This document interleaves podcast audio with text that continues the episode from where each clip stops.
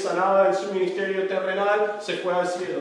Y uno dice, se acabó, no tenemos más que la palabra de sus seguidores hasta que empezamos a estudiar la vida de sus seguidores. Los que deben de dejar el conocimiento, la enseñanza, porque a fin y a cabo nosotros, la iglesia de Cristo, nosotros nos reunimos alrededor de la doctrina de los apóstoles, dice Hechos capítulo 2, verso 42.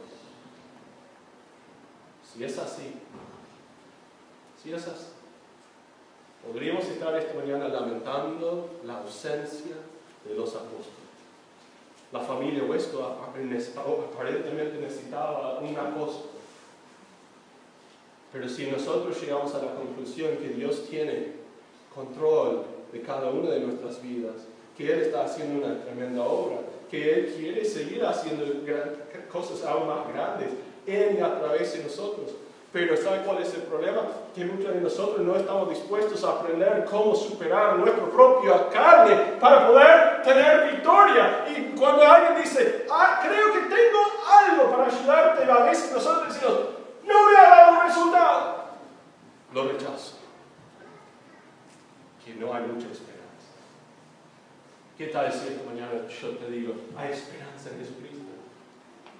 ¿Por qué? Porque por más que no hay más apóstoles, el poder de Dios todavía está presente.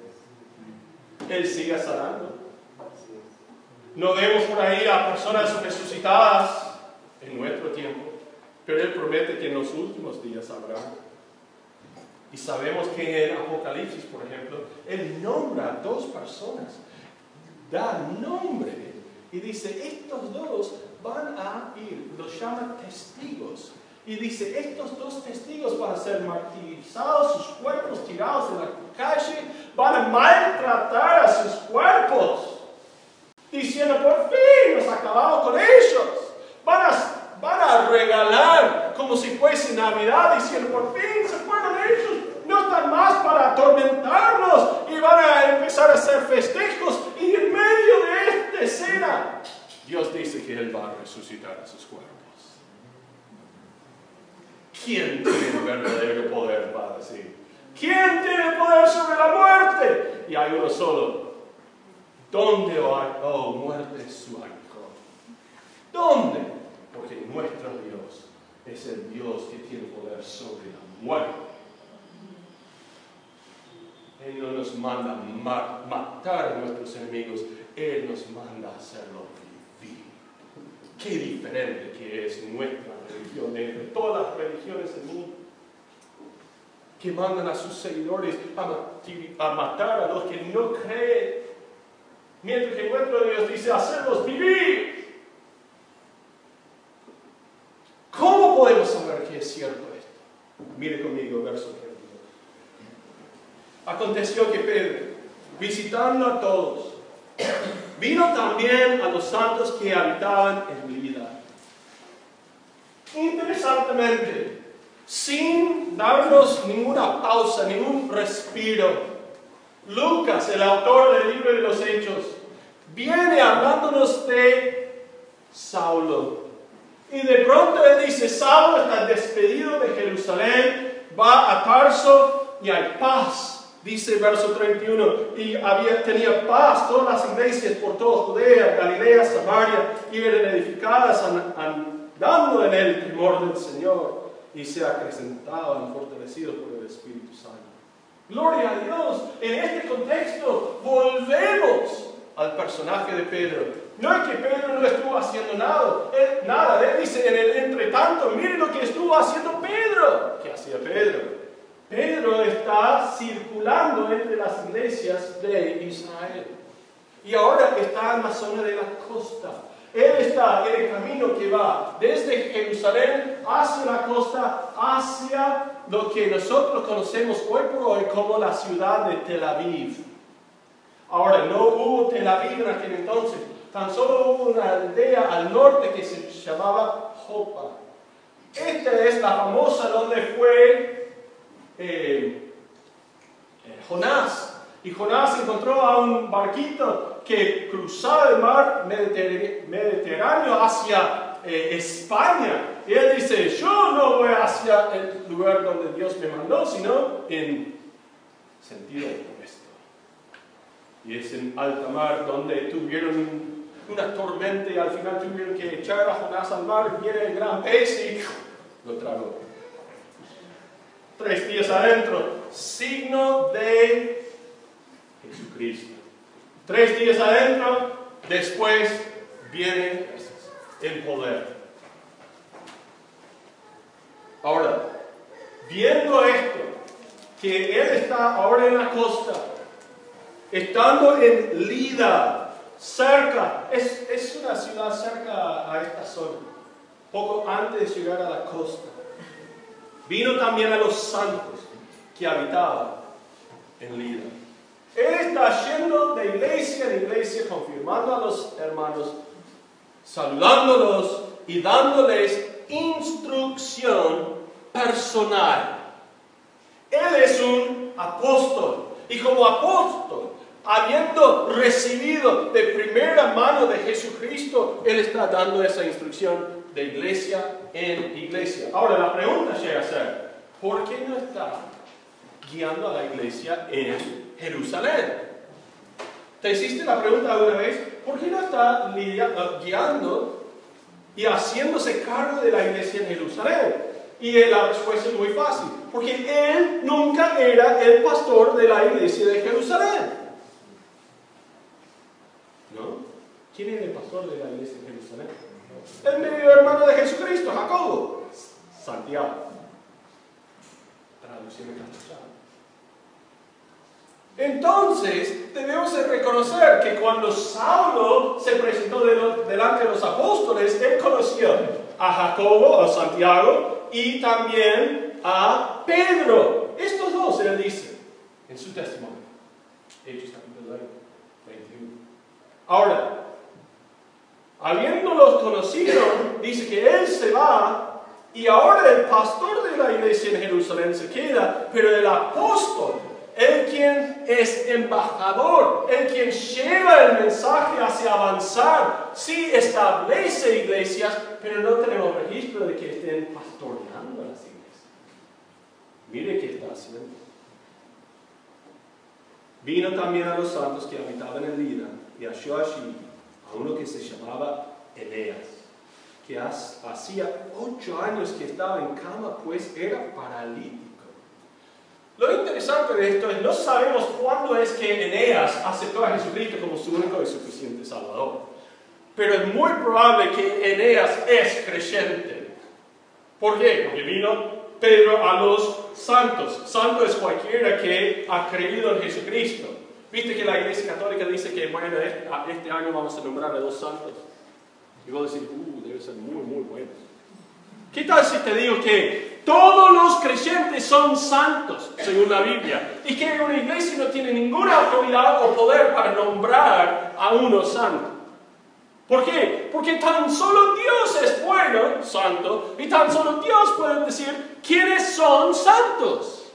Y Él elija poner su nombre sobre todos aquellos que lo reciben por fe. Entonces, por eso la Biblia dice que son santos los que creen. No quiere decir que somos perfectos. ¿Sabe por qué? Porque a la iglesia de 1 Corintios, la iglesia de Corintios, Pablo dice a los santos. Y después empieza a describirlos. Y dice que ustedes son horribles santos. Horribles. ¿Sabe qué? Me anima un poco. Porque si ustedes pudieran ver mi corazón, ustedes dirían, qué horrible, horrible, pretencioso santo que es.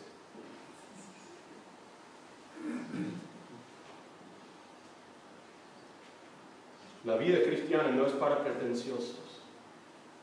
Por lo cual yo admito delante de ustedes que yo soy un vil pecador salvo por la gracia de Dios. No. pero nada menos, porque por la gracia de Dios soy salvo, por medio de la fe. No es de mí, es de Él. No para que yo pueda gloriarme, sino para que Él reciba Él hizo la obra. Y entonces viene Pedro y empieza a hablar con esas personas santas, pero no santificadas todavía. Y estos santos ahora reciben a Pedro y dice, nuestro hermano, mírenlo, desde hace ocho años es paralítico, él no tiene la capacidad de moverse, movilizarse. ¿Han conocido a alguien así, un creyente que no tuvo la capacidad de movilizarse? Yo sí conozco a uno que este, siempre está en los campamentos del verano y cada vez que lo veo digo, wow, este tiene una, eh, una vida útil muy larga. A diferencia de otros que ya han pasado a la presencia del Señor, que mucho más robustos que este. Este hombre es un discípulo, seguidor de Jesucristo y ahora recibe a Pedro y no tiene ninguna expectativa más allá de que Pedro se ha escuchado que cuando viene sana a las personas aún con su sombra. Pedro no tarda en cumplir con sus expectativas. Mire lo que dice el texto. Verso 34. Una, justo después de revelar que está y que tiene esa condición, mire, y le dijo Pedro, Eneas, Eneas, ¿quieres ser sanado? Ni le pregunto, ¿qué es que le dice?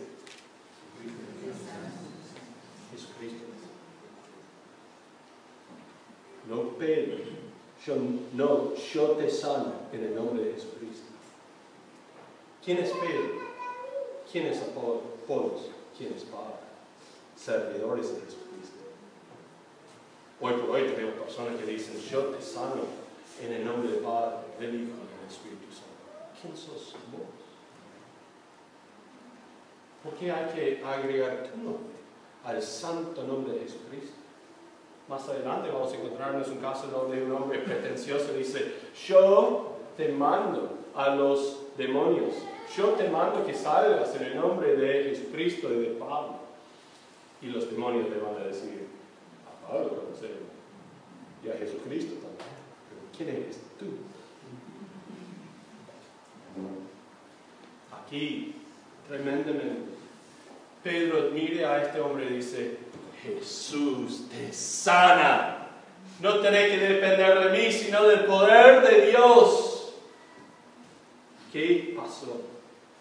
Haz tu cama.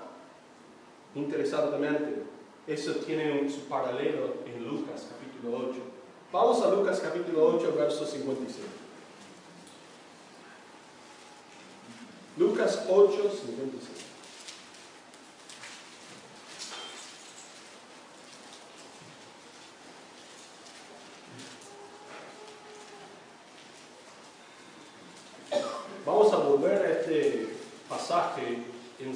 Pero fíjense la última parte de cuando Jesús levantó a la hija de Jairo.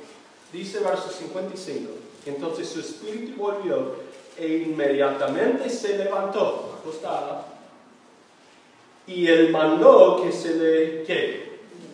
Diese de comer. Diese de comer. Aquí no es muy claro lo que dice el texto cuando él dice, haz tu cama. En nuestra forma de pensar, eso es arreglar el lugar donde vos dormís, ¿no es cierto? Haz tu cama. Para ellos, su cama no era algo rígido, algo muy amplio, sino más bien tenía que ver con la ropa de cama y por ahí algo finito entre el piso y el cuerpo. Entonces cuando hay que levantar la cama, hay que enrollar todo y guardarlo en un rinconcito. Haz tu cama. Entonces si es así, muy probable que sea que están solo a guardarlo y no ocupes más ese espacio en medio del piso, en medio de todos. Pero también lleva la idea por la construcción de que él dice, no te acuestes dormido, sino vení acá para estar tomando algo con nosotros. haz tu cama, vení, con nosotros. Si es así, estamos viendo algo que es un paralelo a lo que sucedió en el ministerio de Jesucristo. Y entonces Pedro está dándonos a entender que lo que él hacía lo había visto con sus propios ojos, dando testimonio de que los sucesos en la vida de Jesucristo se repiten nuevamente en la vida de sus apóstoles, los quienes están a cargo de darnos la instrucción acerca de la vida cristiana verdadera. ¿Es confiable su testimonio? ¿Es confiable? Bueno, si yo pudiera ver algún milagro, yo creería también. Y yo digo, pero está aquí. Tenés ojos, tenés capacidad para poder leer. Agradecer a tu maestro, a tu mamá. Y después, créelo. Verso 35. Enseguida, 34, enseguida se levantó. No tardó en recibir la curación. 35, le vieron todo lo que habitaban en Lida y en Sarón. Sarón es la zona, una valle que va desde eh, lo que es el Tel Aviv hasta el Monte Carmelo. No es muy largo, pero es muy lindo, muy bello. Una llanura donde hay mucha implantación de, de, cosas hoy Muy fértil la zona.